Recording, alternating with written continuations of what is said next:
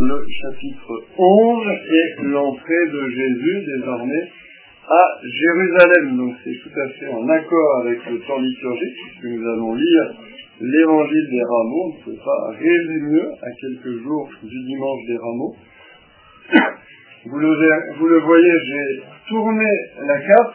Donc euh, voilà, fini le temps euh, des pérégrinations du Christ en Terre Sainte, en Judée, en Galilée, en Samarie, en Transjordanie, à Tyr et Sidon, à Césarée de Philippe. Voilà, tout ce temps du ministère itinérant s'achève désormais puisque la montée vers Jérusalem, qui était l'ultime mouvement de cet apostolat de Jésus, eh bien, touche maintenant à sa fin et voilà le Messie devant sa ville, devant celle qui est son épouse, mais qui va devenir aussi euh, sa meurtrière d'une certaine manière. Donc il y a aussi, euh, il y a tout un, vraiment une dramaturgie, une intensité, euh, je trouve, de ce, moment des rameaux, puisqu'on arrive vraiment au bout de cette très très longue histoire où le Seigneur eh bien, a fondé cette ville de Jérusalem pour en faire sa ville, pour en faire la ville aussi de son Messie.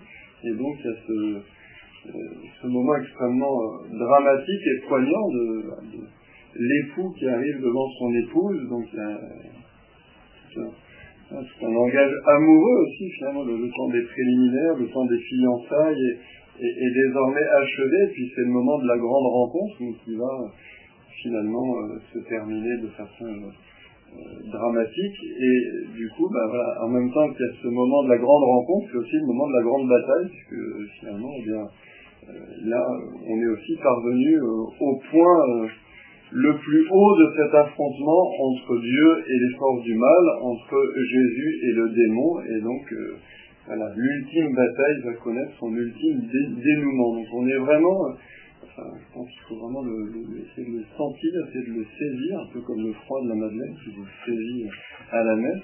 Euh, il faut essayer de, de saisir euh, cette intensité. On est au sommet de l'histoire, au sommet de cet affrontement entre Dieu et le démon.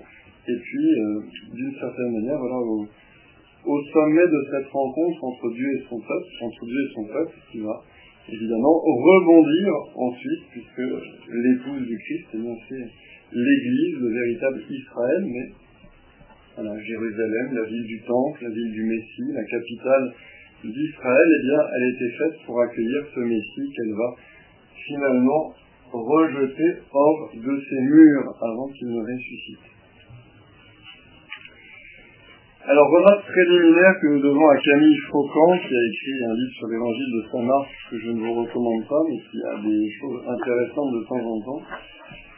Alors que les dix premiers chapitres de l'évangile de Saint Marc couvraient l'ensemble du ministère de Jésus, soit quelques deux années environ, les six derniers chapitres, soit un tiers du texte, sont consacrés à la dernière semaine de sa vie. Qui montre bien l'importance de cette ultime semaine, qui montre bien euh, l'importance dans la vie du Christ, l'importance euh, qu'ont bien saisi les évangélistes et puis qui veulent nous transmettre à notre tour. Et ce qui montre bien qu'ils n'écrivent pas une biographie euh, linéaire, mais qu'ils se concentrent sur cette ultime semaine, puisque comme on vient de le dire, c'est le sommet de la vie du Christ et le sommet de l'histoire.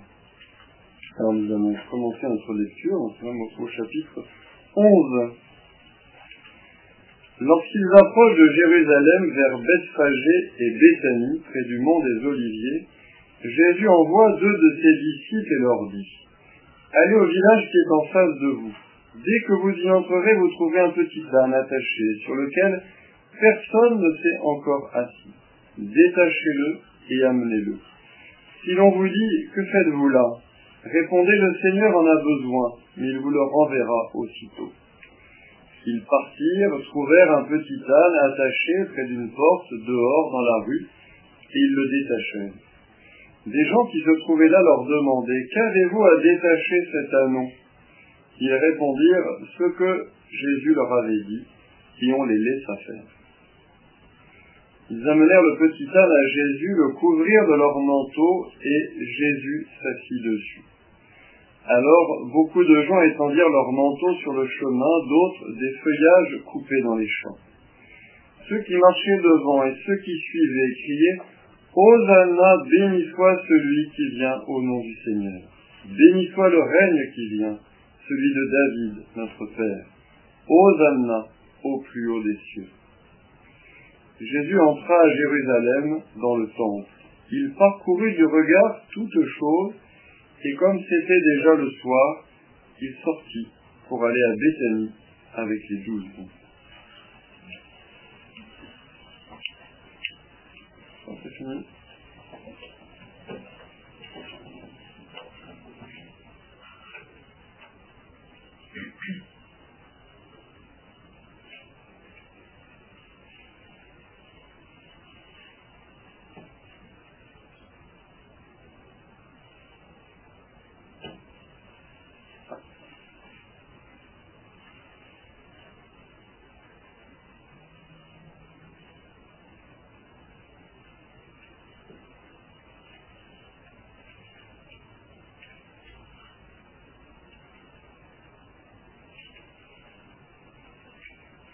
Passage est assez court, euh, mais riche, je propose de le parcourir verset par verset, ainsi de, euh, de nous approcher de, Jérusalem comme, comme le Christ et ses disciples.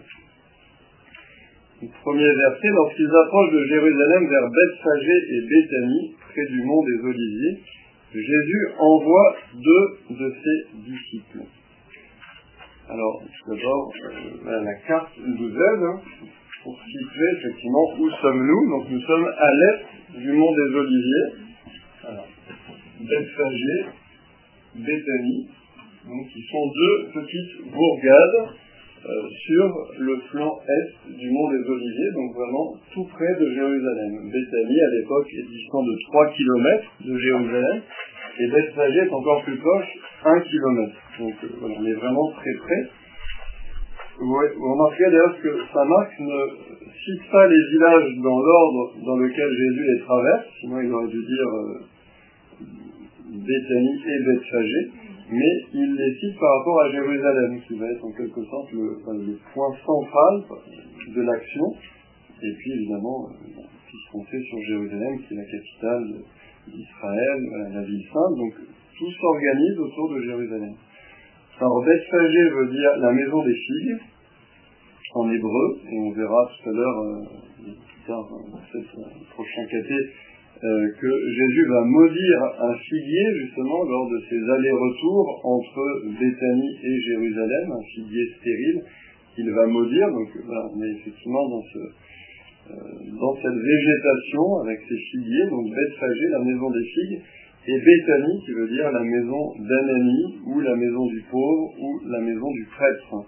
Alors, qui loge à Béthanie Qui habite à Béthanie ah, Lazare, Marthe et Marie, voilà, dont on sait la proximité avec le Christ. Hein, Marthe et Marie qui envoient à dire à Jésus Celui que tu aimes est malade, lorsqu'il s'agit de la maladie de Lazare.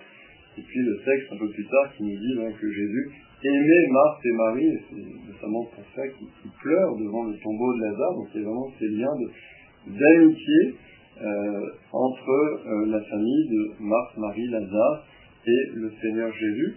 Et donc, Béthanie, à 3 km de Jérusalem, demeure de Marthe, Marie et Lazare, et eh bien, sera le lieu de refuge, finalement, pour le Christ, puisque une partie de Jérusalem lui est hostile.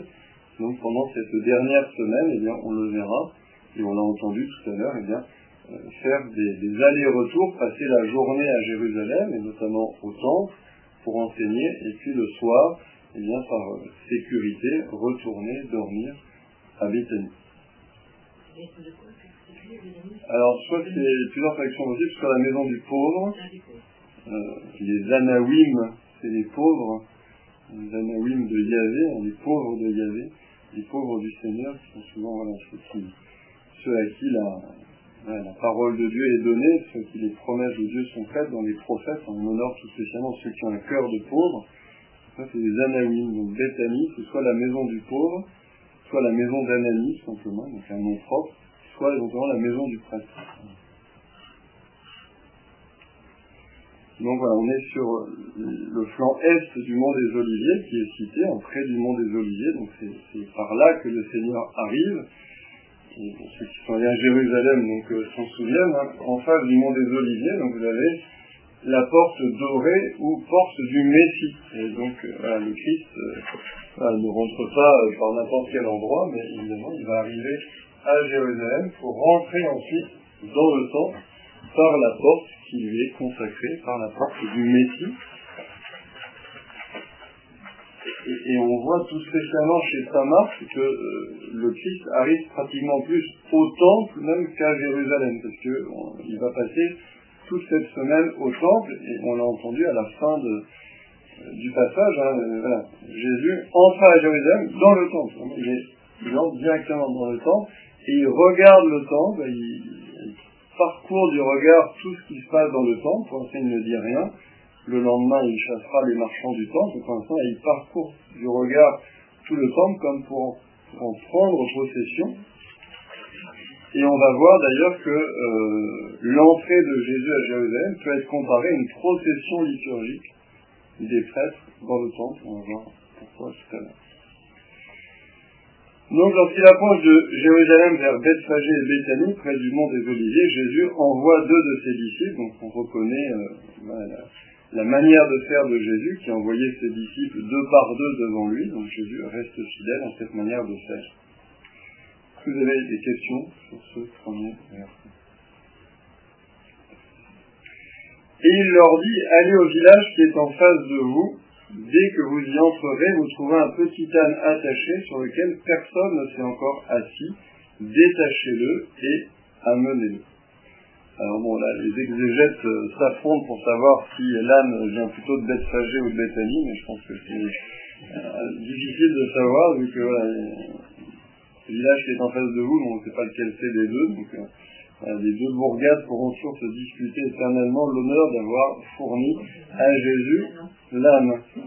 Alors, cette âme, c'est, bon, on verra tout à l'heure la symbolique de l'âme, mais déjà, sur, voilà, dès que vous y entrerez, vous trouvez un petit âne attaché, sur lequel personne ne s'est encore assis, détachez-le et amenez-le. Il y a déjà beaucoup de choses dans ce, dans ce verset, parce que il y a la science divine de Jésus, qui fait qu'il euh, y a un âne dans ce village, euh, c'est très clair, c'est pas euh, aller au village, essayer de trouver un âne, et là, non, il y a un âne. Donc c'est la science de Jésus. Il y a la souveraineté de Jésus. C'est pas du tout son âne. Mais vous le prendrez, vous me l'amènerez. Il est le maître de toutes choses. Donc ça, je dirais plutôt la gloire divine de Jésus. Mais en un autre sens, a aussi le dénuement de Jésus. Parce que euh, c'est pas son âne. Jésus, euh, le Fils de l'homme n'a pas de pierre où reposer la tête. C'est euh, le Fils de Dieu qui, comme dira Saint Paul, qui, s'anéantit, hein, qui, vraiment euh, descend au plus bas. Et là, là il, le montre aussi parce que ce sera sur l'âne d'un autre qu'il arrivera, lui qui est pourtant le Messie. Donc on a les deux. On a la gloire de Jésus, sa science divine, sa souveraineté, mais on a aussi l'humilité de Jésus qui montre un âme qui, ne lui appartient même pas et qui sera enterré dans un tombeau qui ne lui appartient pas. Donc, à ce côté, grand dénuement du Christ. Le parallèle avec le tombeau, c'est aussi que euh, on dira que dans ce tombeau, nul n'avait encore été déposé, donc Jésus sera le premier qui inaugure ce tombeau. Et là, on voit aussi que là, les bien personne ne s'est encore assis. Et là, on est plutôt du côté aussi de la gloire de Jésus, puisque euh, voilà, un objet, un animal qui n'avait jamais été utilisé, qui n'avait jamais été monté, et que l'on confiait à quelqu'un, que l'on offrait à quelqu'un, eh bien c'était euh, une manière de l'honorer tout spécialement. Et ça, on voit ça à plusieurs reprises dans l'Ancien Testament. Euh, L'arche d'alliance ne peut être portée que par des vaches ou des génisses qui n'ont jamais porté le joug qui n'ont jamais été utilisés par leurs propriétaires pour euh, aller dans les champs, pour euh, tirer euh, un attelage profane. Et donc on retrouve un peu cette même idée. De même que les génisses qui porte l'arche d'alliance ne pouvait avoir porté d'autres joues auparavant, eh bien, l'âne de Jésus, personne n'est encore jamais monté dessus. Mystiquement, on peut dire aussi, bah, ça annonce la nouvelle alliance, c'est Jésus qui vient renouveler toute chose et puis qui justement prend un âne qui n'a jamais été encore monté, qui n'a pas eu une, vie déjà en quelque sorte. Mais je pense qu'on peut noter du côté de la gloire du Christ, sa science, sa souveraineté, cet honneur d'être le premier à monter sur cette âne. Un rappel aussi donc, de l'arche d'alliance, qui devait être porté par des vaches qui n'avaient jamais pris le joug. Et puis de l'autre côté, bien, ce dénuement de Jésus, puisqu'il va rentrer dans Jérusalem, dans sa ville, sur un âne qui n'est même pas à lui. Si l'on vous dit que faites-vous là, répondez le Seigneur en a besoin, mais il vous le renverra aussitôt. Donc là aussi on retrouve cette idée de dénuement, finalement le Christ euh, qui veut avoir besoin de nous. En tant que Dieu, évidemment, il a besoin de, de personne, euh, mais en tant qu'homme, par son incarnation, eh il veut avoir besoin de nous. Il veut, dans la crèche, eh avoir besoin d'une maman, avoir besoin d'un papa qui veille sur lui, qui le nourrisse, qui le font grandir. Et. Donc là, on retrouve toujours cette, ce dénuement assumé de Jésus. C'est pas un dénuement subi, hein, c'est pas comme quelqu'un qui, est né comme ça, juste homme et qui effectivement a besoin des autres qu'il le veuille ou qu'il ne le veuille pas, il en a besoin. Là, c'est un dénuement assumé parce que le Fils de Dieu aurait pu ne pas s'incarner, mais il veut s'incarner, il veut se faire homme, et ainsi ben, il veut euh, vivre la vie comme la nôtre.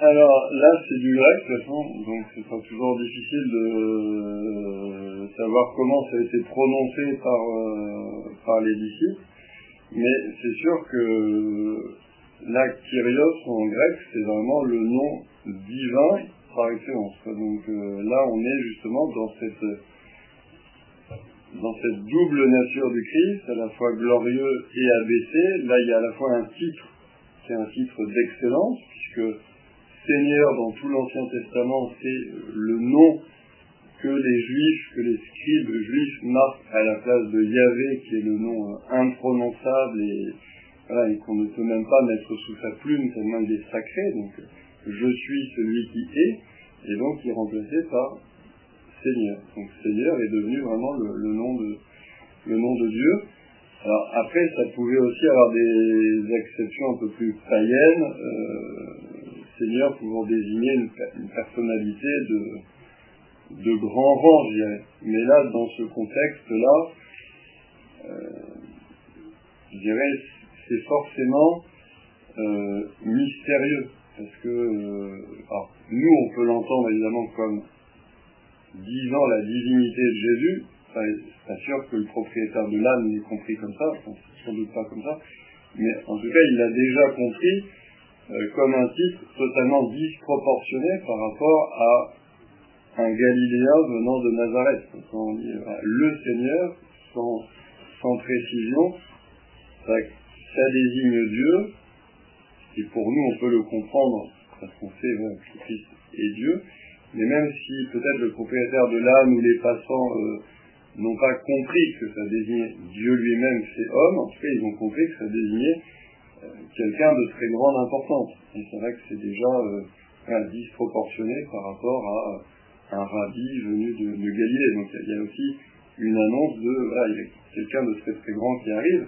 Et on voit bien avec la avec la, suite du récit bah, que euh, ils le comprennent comme étant l'arrivée du Messie.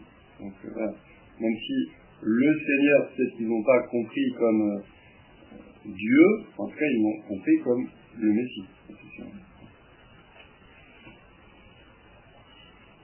Hein? Non, je pense que Marie, ça va. Oui, mais en fait, justement par rapport à la chute, en fait, mais on verra la chute. Oui. Euh, oui. Non, non, on peut y aller dessus. Non, mais- c'est, en fait, euh, ils disent béni celui qui vient au nom du Seigneur. Oui. Enfin. Donc, au nom du Seigneur, ce n'est pas le Seigneur, c'est au nom du Seigneur. Oui, on va le voir un peu. Voilà. Donc, le Seigneur en a besoin, il vous le renverra aussitôt. Ils partirent, trouvèrent un petit âne attaché près d'une porte, dehors dans la rue, ils le détachèrent. Des gens qui se trouvaient là leur demandaient, Qu'avez-vous à détacher cet anon? Ils répondirent, ce que, ils répondirent ce que Jésus leur avait dit, et on les laissa faire. Alors, il y a un passage du livre de la Genèse, au chapitre 49, ce sont les bénédictions de Jacob. Donc Jacob, fils d'Isaac, et même fils d'Abraham, et euh, Jacob bénit ses fils. Voilà. C'est ces douze fils qui sont à l'origine des douze tribus d'Israël. Et euh, il y a une bénédiction spéciale pour Judas, et c'est pas Judas Iscariote, c'est pas le disciple de Jésus qui l'a trahi, c'est donc Judas, le fils de Jacob, euh, d'où euh, naîtra euh, bien plus tard, enfin David, qui est de la tribu de Judas, donc Bethléem de Judas, qui donne son nom à Judée. Donc Jésus est de la tribu de Judas. Et donc Jacob dit, le sceptre royal n'échappera pas à Judas, ni le bâton de commandement à sa descendance, jusqu'à ce que vienne celui à qui le pouvoir appartient, à qui les peuples obéiront. Et donc cette prophétie, on l'a en tant que prêtre au bréviaire pendant tout l'avant, parce que ça a toujours été entendu comme une prophétie messianique, donc qui est pleinement accomplie en Jésus, qui est de la tribu de Judas, et qui est celui à qui le pouvoir appartient par excellence, celui à qui les peuples obéiront, et qui reçoit donc le sceptre royal et le bâton du commandement. Et euh, Jacob poursuit la bénédiction, il attache à la vigne son anon, au le petit de son ânesse. Il foule dans, la vin, dans le vin son vêtement, dans le sang des raisins son manteau, ses yeux brillent plus que le vin, ses dents sont plus blanches que le lait. Donc on peut aussi trouver finalement dans il foule dans le vin son vêtement, dans le sang des raisins son manteau, une annonce de la passion, avec euh, le, le manteau rouge, avec euh, cette idée que le Christ euh, vit sa passion comme un pressoir dans lequel il est lui-même foulé, et euh, voilà, ce lien qu'on peut faire évidemment entre le vin et le sang. Et puis il y a cette mention donc de l'anon. Il attache à la vigne son anon au petit, au cep, pardon, le petit de son ânesse. Donc euh, avec cette idée d'une certaine manière que le Christ vient détacher l'anon attaché par Judas en c'est, évidemment un peu symbolique, mais alors on peut euh, faire un lien entre ce, cet anon attaché par Judas, l'ancêtre, et puis Jésus qui, euh, en tant que descendant de Judas, mais en tant que Messie, eh bien, vient détacher désormais cet anon pour le prendre pour lui, puisqu'il vient en quelque sorte accomplir eh bien, tout ce qui était dit sur Judas.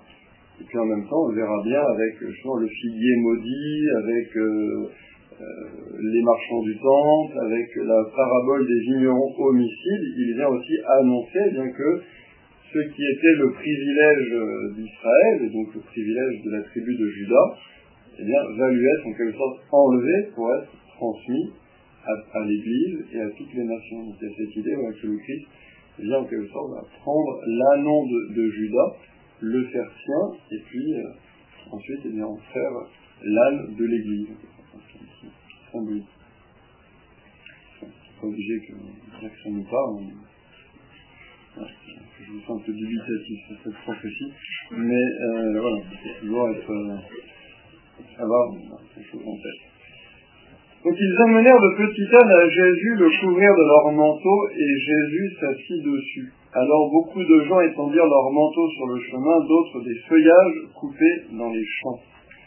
Alors là, une fois qu'on a lu ça, je pense qu'il est très important de lire pour bien comprendre la scène d'intronisation de Salomon. Donc on est à la fin du règne de David, on est dans le premier livre des rois, je crois que c'est le premier chapitre, versets 32 à 40, et un des fils de David vient d'usurper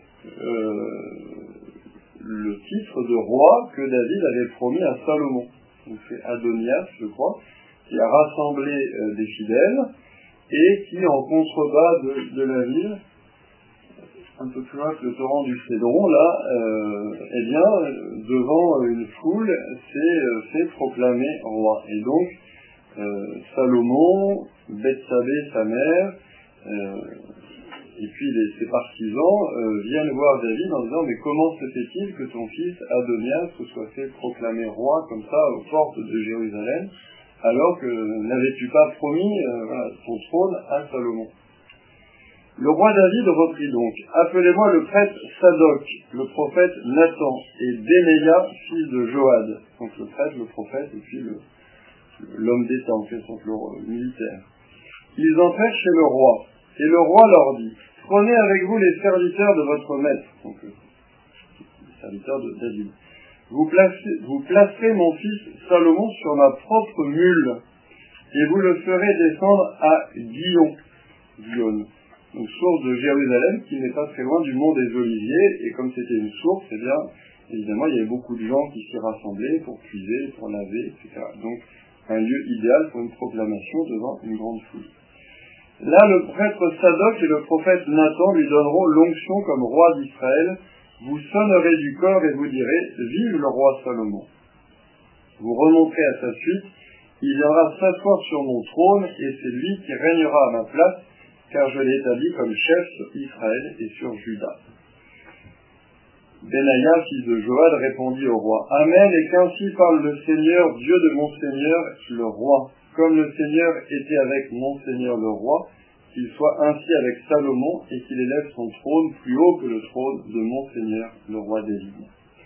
Alors descendirent le prêtre Sadoc, Benaïa, fils de Joad, les Kérétiens et les Pélétiens, ils placèrent Salomon sur la mule du roi et le conduisirent à Guillaume. Le prêtre Sadoc prit dans la tente la corne d'huile et donna l'onction à Salomon. On sonna du corps et tout le peuple dit Vive le roi Salomon. Tout le peuple remonta derrière lui.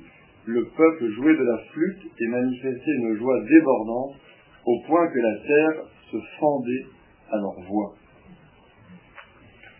Donc, ah, il y a cette, euh, évidemment, cette intronisation de Salomon que l'on peut lire en quelque sorte dans cette arrivée de Jésus à Jérusalem, puisque là il monte, Salomon monte sur une mule, Jésus monte sur un petit âne, c'est quand même le, même animal.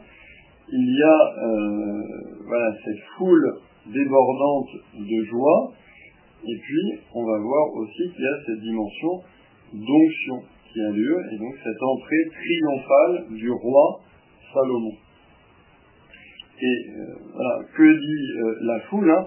Béni soit le règne qui vient, celui de David, notre Père. Donc voilà, la foule est très prise dans ce, dans ce souvenir de euh, l'arrivée de Salomon à Jérusalem, qui rentre comme roi sur la mule du roi David.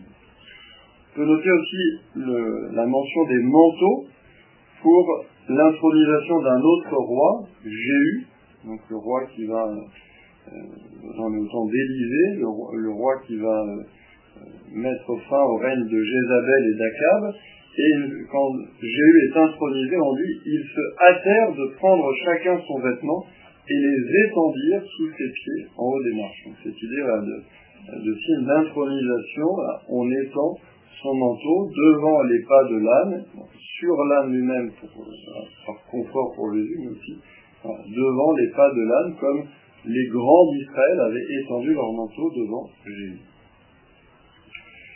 Donc on continue le texte. Hein. Celui qui marchait devant, ceux qui marchaient devant, pardon, et ceux qui suivaient criaient Hosanna, béni soit celui qui vient au nom du Seigneur, béni soit le règne qui vient, celui de David notre Père, Hosanna au plus haut des cieux. Alors là, c'est une citation aussi une citation d'un psaume, et d'un psaume qui est fondamental, qui est le psaume 117. Alors dans la nouvelle numérotation, c'est 118. Alors bon, ce psaume, il faut quand même le lire, je pense, je vais vous le lire. Je vous invite à ne pas dormir et à écouter. euh, parce que euh, vous allez voir qu'il est euh, là aussi très éclairant. Donc c'est un psaume de pèlerinage que l'on prie en rentrant dans le temple de Jérusalem, en faisant mémoire des merveilles de Dieu pour son peuple. Alléluia, rendez grâce au Seigneur, il est bon, éternel est son amour. Oui, que le dise Israël, éternel est son amour. Donc c'était, on répondait par demi-cœur. Hein. Que le dise la maison d'Aaron, éternel est son amour. Qu'ils le disent ceux qui craignent le Seigneur, éternel est son amour. Dans mon angoisse, j'ai crié vers le Seigneur, et lui m'a exaucé, mis au large. Le Seigneur est pour moi, je ne crains pas. Que pourrait un homme contre moi? Le Seigneur est avec moi pour me défendre, et moi je braverai mes ennemis. Mieux vaut s'appuyer sur le Seigneur que de compter sur les hommes. Mieux vaut s'appuyer sur le Seigneur que de compter sur les puissants. Toutes les nations m'ont encerclé. Au nom du Seigneur, je les détruis. Elles m'ont fermé, encerclé. Au nom du Seigneur, je les détruis. Elles m'ont fermé comme des guêpes, mais ce n'était qu'un feu de ronce. Au nom du Seigneur, je les détruis. On m'a poussé, bousculé pour m'abattre, mais le Seigneur m'a défendu. Ma force et mon chant, c'est le Seigneur, il est pour moi le salut. Clameur de joie et de victoire sous les tentes des justes. Le bras du Seigneur est fort, le bras du Seigneur se lève, le bras du Seigneur est fort. Non, je ne mourrai pas, je vivrai pour annoncer les actions du Seigneur. Il m'a frappé, le Seigneur, il m'a frappé, mais sans me livrer à la mort. Ouvrez-moi les portes de justice, j'entrerai, je rendrai grâce au Seigneur. C'est ici la porte du Seigneur qu'ils entrent les justes. Je te rends grâce car tu m'as exaucé, tu es pour moi le salut. La pierre pour rejeter les bâtisseurs est devenue la pierre d'angle. C'est là l'œuvre du Seigneur, la merveille devant nos yeux. Voici le jour que fit le Seigneur, qu'il soit pour nous jour de fête et de joie. Donne Seigneur, donne le salut. Donne Seigneur, donne la victoire. Béni soit, béni soit au nom du Seigneur, celui qui vient de la maison du Seigneur, donc depuis le temple, nous vous bénissons. Ça, c'est les prêtres qui répondent aux pèlerins qui arrivent.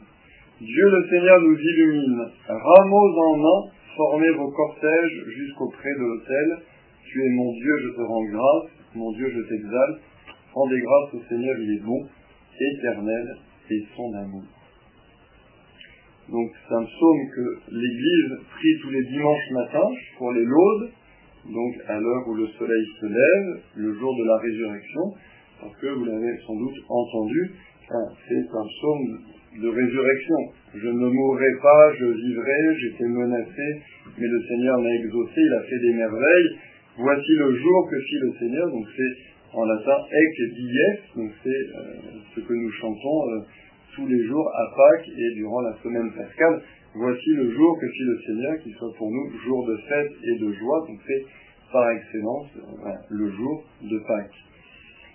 Nous retrouvons aussi la pierre qu'ont rejetée les bâtisseurs est, devenue la pierre d'angle, ce qui sera euh, juste, nous tournons la page, la conclusion de la parabole des vignerons homicides, donc on va pas voir aujourd'hui, mais pour dire que nous sommes dans ce contexte-là, et puis nous sommes dans le contexte d'un pèlerin qui arrive au temple, et bah, le Christ, évidemment, est par excellence le pèlerin qui arrive dans le temple, et nous le verrons, qui chasse les marchands du temple dès le lendemain.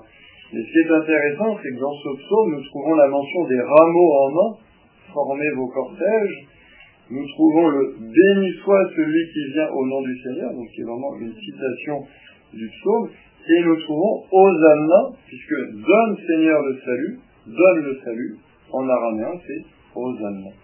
Et donc nous voyons comment pour euh, voilà, quelqu'un qui connaît l'Ancien Testament, qui connaît les psaumes, qui connaît son histoire sainte, comment cette entrée du Christ dans Jérusalem, elle est à la fois l'intronisation royale et un cortège liturgique qui rentre dans le temple. Et donc,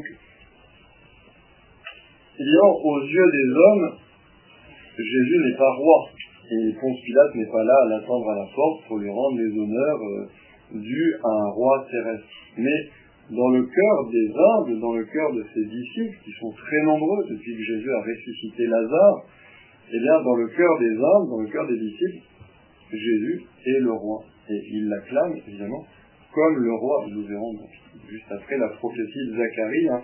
Exulte, fille de Sion, car voici ton roi monté sur un anon, le petit d'une Donc Jésus n'est pas un roi terrestre, qui sera accueilli par les dignitaires, les prêtres, les Pilate, mais il est le roi Messie. Et de même, Jésus en tant que tel n'est pas prêtre, il ne fait pas partie de la tribu des prêtres, il de la tribu de Judas, de la tribu de Lévi, mais ce cortège dans lequel eh bien, il rentre dans le temple de Jérusalem, c'est un cortège éminemment liturgique pour le grand prêtre qui, dans une semaine, même moins d'une semaine, va consommer le sacrifice suprême dans le temple de son corps.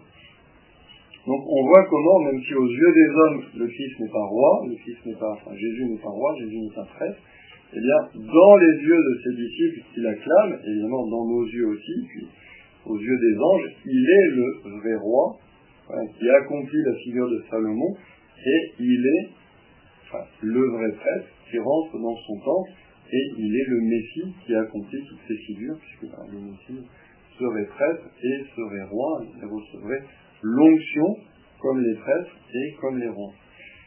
Donc voilà, on comprend mieux un béni soit celui qui vient au nom du Seigneur, c'est-à-dire que c'est, euh, ça ne veut pas dire que le Christ n'est pas le Seigneur, mais c'est une citation du psaume en fait.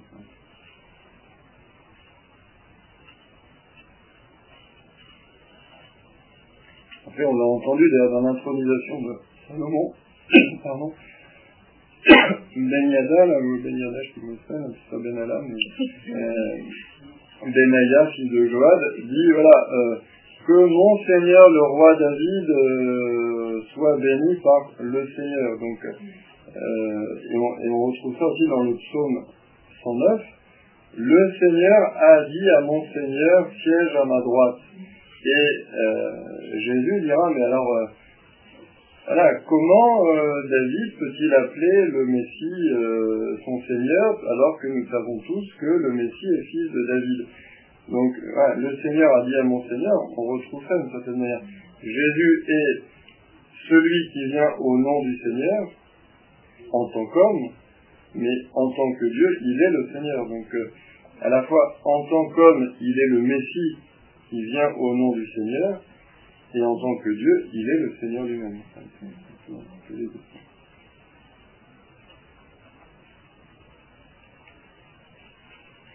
Donc ça nous éclaire aussi euh, sur... Euh, souvent on dit voilà l'entrée de Jésus au jour des rameaux est triomphale ça dépend de quel point de vue, parce que euh, c'est pas triomphal comme s'il y avait une haie de soldats, euh, euh, les dignitaires du temple, Ponce Pilate qui viendrait le saluer, etc. C'est pas un triomphe humain, mais c'est un triomphe mystique, effectivement. Il triomphe hein, dans le cœur de ses disciples qui le reconnaissent comme roi, qui le reconnaissent comme Messie. sans doute hein, que c'est arrivé si chargé de signes messianiques va faire beaucoup parler dans Jérusalem, mais euh, c'est pas un triomphe humain. Donc parfois on oppose le triomphe des rameaux et euh, l'abaissement de la croix, mais il ne faut pas non plus faire du triomphe des rameaux ce qu'il ne fait pas. Ça n'a jamais été euh, vraiment un, un triomphe euh, mondain, même si ça exaspère les pharisiens qui disent mais c'est terre, c'est disciples, voyons que ça. Mais voilà, ce qui gêne les pharisiens, c'est pas, non, c'est pas que ce soit un triomphe mondain, c'est que ce soit un triomphe messianique.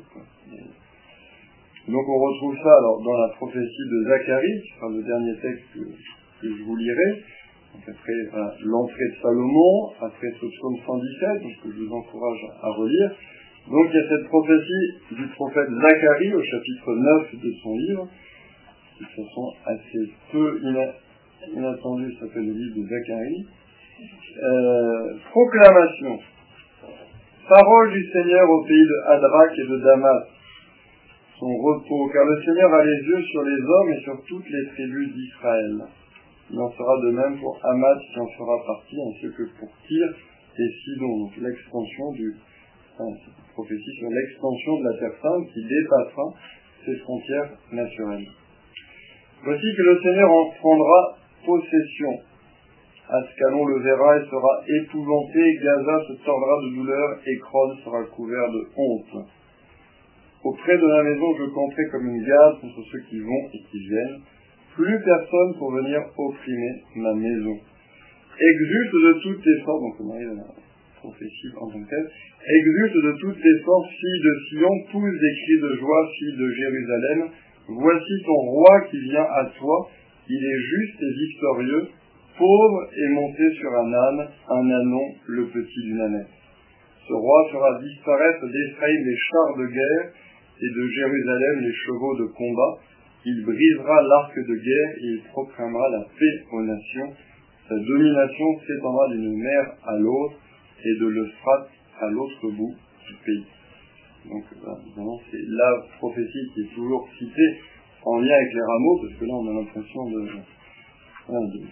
voir déjà les rameaux se réaliser euh, plusieurs siècles avant du temps de Zacharie, donc exulte de toutes les forces, filles de Sion, pousse des cris de joie, filles de Jérusalem. Bon là on voit vraiment les enfants, les disciples, voilà, qui courent, qui, qui hurlent leur joie, qui chantent Hosanna, qui agitent les rameaux.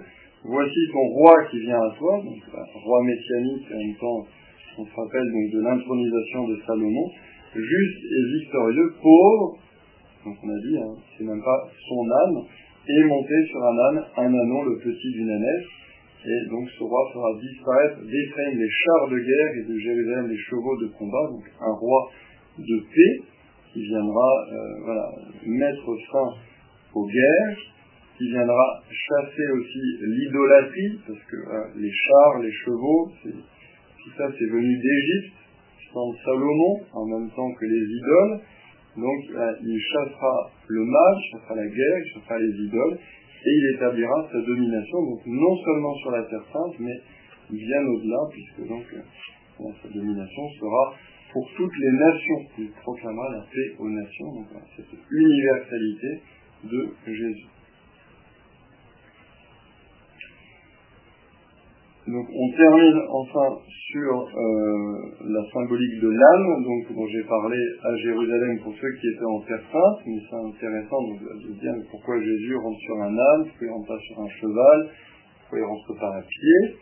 Donc euh, il y a eu plusieurs éléments de réponse qui ont été donnés. Hein. L'âne, l'animal de Judas, donc euh, l'animal des patriarches, l'animal qui relie Jésus à son ancêtre Judas l'âne, donc l'animal de David, qui dit faites monter Salomon sur ma propre mule, donc un animal royal, mais de la royauté quand il n'était pas encore marqué par l'idolâtrie, comme ça va être le cas avec Salomon, donc l'animal des patriarches, l'animal du roi David, l'animal par excellence d'Israël, puisque donc Salomon va, faire venir des chevaux d'Égypte, donc c'est vraiment l'animal de l'étranger. Hein, on trouve ça euh, euh, justement dans le premier livre des rois, hein, que Salomon fit venir d'Égypte un certain nombre de chevaux.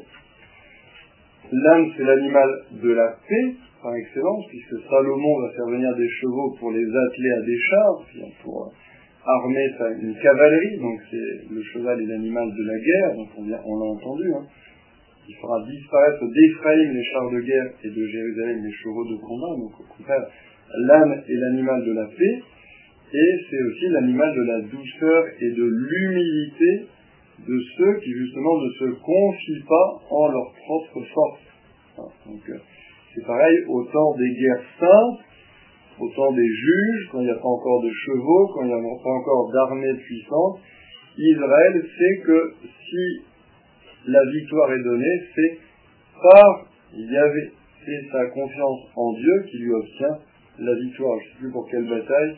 Euh, Dieu, justement, dit, mais là vous êtes trop nombreux, hein. renvoyez des, soldats, parce que si vous êtes nombreux comme ça, vous allez gagner la bataille et vous croirez que c'est par vos propres forces que vous l'avez gagnée. Donc ne gardez qu'un combattant sur dix et comme ça, voilà, vu que vous luttez à force très inégale, quand vous gagnerez, vous comprendrez que la victoire vient de moi. Donc c'est toujours cette idée que Israël, avec Salomon notamment, et puis surtout avec les rois suivants, eh bien, va euh, faire des alliances, beaucoup de diplomatie, va euh, justement s'accopiner avec des puissances païennes, euh, Babylone, l'Égypte, en pensant que c'est ça qui va assurer son salut. Et Dieu envoie des prophètes, évidemment, pour rappeler, justement, mais souviens-toi des jours d'autrefois, souviens-toi des premiers jours, lorsque je te conduisais à travers le désert, lorsque je te sortais d'Égypte. C'est pas ton armée, c'est pas tes chevaux, ce jour-là, qui t'a sauvé c'est moi. Donc là, toujours se rappelle que sans Dieu, on ne peut rien faire. Comme le dira Jésus, que notre salut est fondé sur Dieu et que la pire des erreurs, c'est de croire qu'on se sauve par ses propres forces. Et donc, finalement, la pire des erreurs, c'est l'orgueil de croire qu'on peut s'en sortir tout seul. Et donc, l'âme rappelle justement cette époque où euh, Israël s'appuie sur Dieu par opposition aux chevaux, qui rappellent l'époque où, au contraire, Israël s'enfonce dans ces alliances qui vont d'ailleurs la perdre et la mener à l'exil. Alors, on trouve beaucoup de, de passages dans l'Ancien Testament qui nous parlent de ça, donc bon, je vous en ai fait un petit florilège. Dans le chapitre 17 du Deutéronome, par exemple, euh, quand Dieu parle de donner un roi un jour à Israël, il dit mais qu'il n'aille pas multiplier le nombre de ses chevaux et qu'il ne ramène pas le peuple en Égypte pour avoir beaucoup de chevaux. Alors que le Seigneur vous a dit, vous ne reprendrez plus jamais ce chemin de l'Égypte. Toujours ce lien entre hein, le cheval, le désir de puissance du roi et puis le pays des idoles.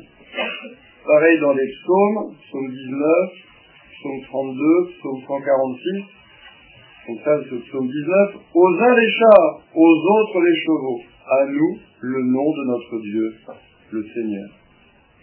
Psaume 32. Illusion que des chevaux pour la victoire. Une armée ne donne pas le salut. Psaume 146.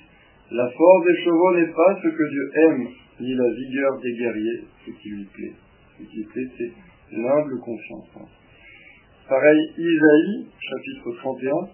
Malheur, ceux qui disent, ceux qui descendent en Égypte pour y trouver secours. Ils comptent sur des chevaux, ils s'appuient sur le nombre des chars, sur la grande puissance d'une cavalerie, mais ils ne regardent pas vers le sein d'Israël, le Seigneur, ne consultent pas. Pourtant les Égyptiens sont des hommes, non des dieux. Leurs chevaux sont de chair, non d'esprit.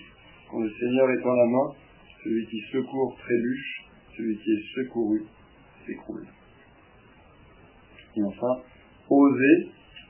C'est la maison de Judas que j'aime. Je vais les sauver par le Seigneur leur Dieu, non par l'arc, l'épée ou la guerre, ni par les chevaux et les cavaliers. Puisque les Assyriens, du coup c'est renversement des alliances, c'était Louis XV, il a fait, s'est allié à l'Égypte pendant plusieurs siècles, il s'allié maintenant aux Assyriens.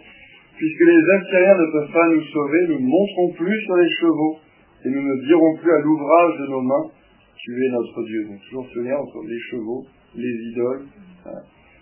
car de toi seul, l'orphelin reçoit la tendresse.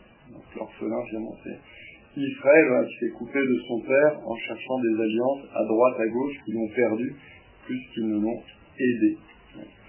Donc, hein, finalement, l'âne nous dit tout ça, l'animal d'Israël, l'animal de la paix, l'animal de l'humilité. On termine donc euh, avec le dernier verset. Hein. Jésus entra à Jérusalem dans le temple, il parcourut du regard toutes choses, donc comme on a dit, va en prendre possession. Et comme c'était déjà le soir, il sortit pour aller Béthanie avec les douze. ans. c'est extraordinaire ce contraste de Jésus qui reste vraiment imperméable à la célébrité, euh, à la foule, etc. Il vient d'être célébré comme le Messie, mais il rentre, il regarde, c'est l'heure d'aller se coucher, on retourne à Bethany. c'est vraiment le, cette simplicité de Jésus hein, qui, est au-dessus des événements, au-dessus de, l'adulation ou du rejet. Il a donné le signe qu'il devait donner, parce que c'était justice et charité à Jérusalem que de s'annoncer comme étant le Messie, il n'avait pas à le cacher, pour que les, les Juifs puissent adhérer, puissent le reconnaître, il fallait qu'il se présente comme le Messie. Donc il se présente comme le Messie, et une fois qu'il s'est présenté comme le Messie, bon ben voilà, même si tout le monde soit l'adulte, soit au contraire le, le, comme les pharisiens, bah, c'est l'heure de se coucher. Allez hop, les douze, là, on passe faire les boutiques, on rentre à Bethanie et on retrouve la maison de Marc, de Marie et de Lazare.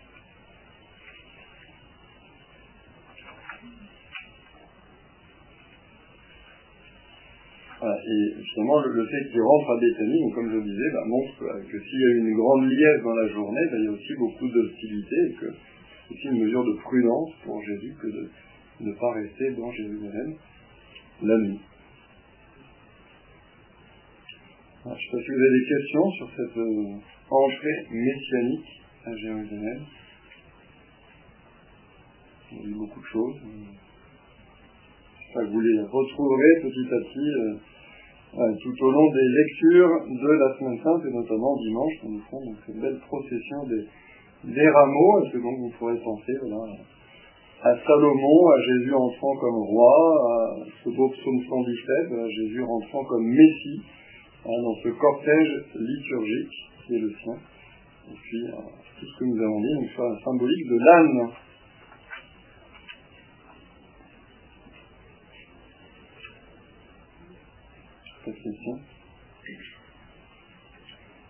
Très bien. Et alors nous allons encore monter. Et puis, nous continuons. Donc, euh, ce sera le jeudi 9 mai, si ma mémoire est bonne, parce que ça va être le jeudi fin, puis les vacances, puis les étudiants. Donc, finalement, ce sera le 9 mai. Maria qui tient les dates. C'est ça Donc, le 9 mai, donc, nous continuerons notre semaine sainte, en voyant eh le lendemain des rameaux. Jésus qui refait le chemin de Béthanie à Jérusalem qui maudit le figuier au grand désarroi des amateurs de la nature et des amoureux des arbres, qui se dit c'est très injuste. C'est pas la saison des figues, et Jésus a maudit ce figuier qui donne de figues, donc on verra pourquoi. Jésus est-il euh, anti-écolo euh, Que fait-il du développement durable et, du respect de la planète? Nous n'avons qu'une terre et on n'a pas de plan donc euh, on va dire un. Bonjour. Euh, il n'y a pas de planète B, comme dit notre bon président Macron. Euh, donc voilà, pourquoi Jésus maudit le figuier, et puis voilà, pourquoi, pourquoi Jésus chasse les marchands du temps, et pourquoi dit-il à la caverne de brigands Parce que c'est vraiment là,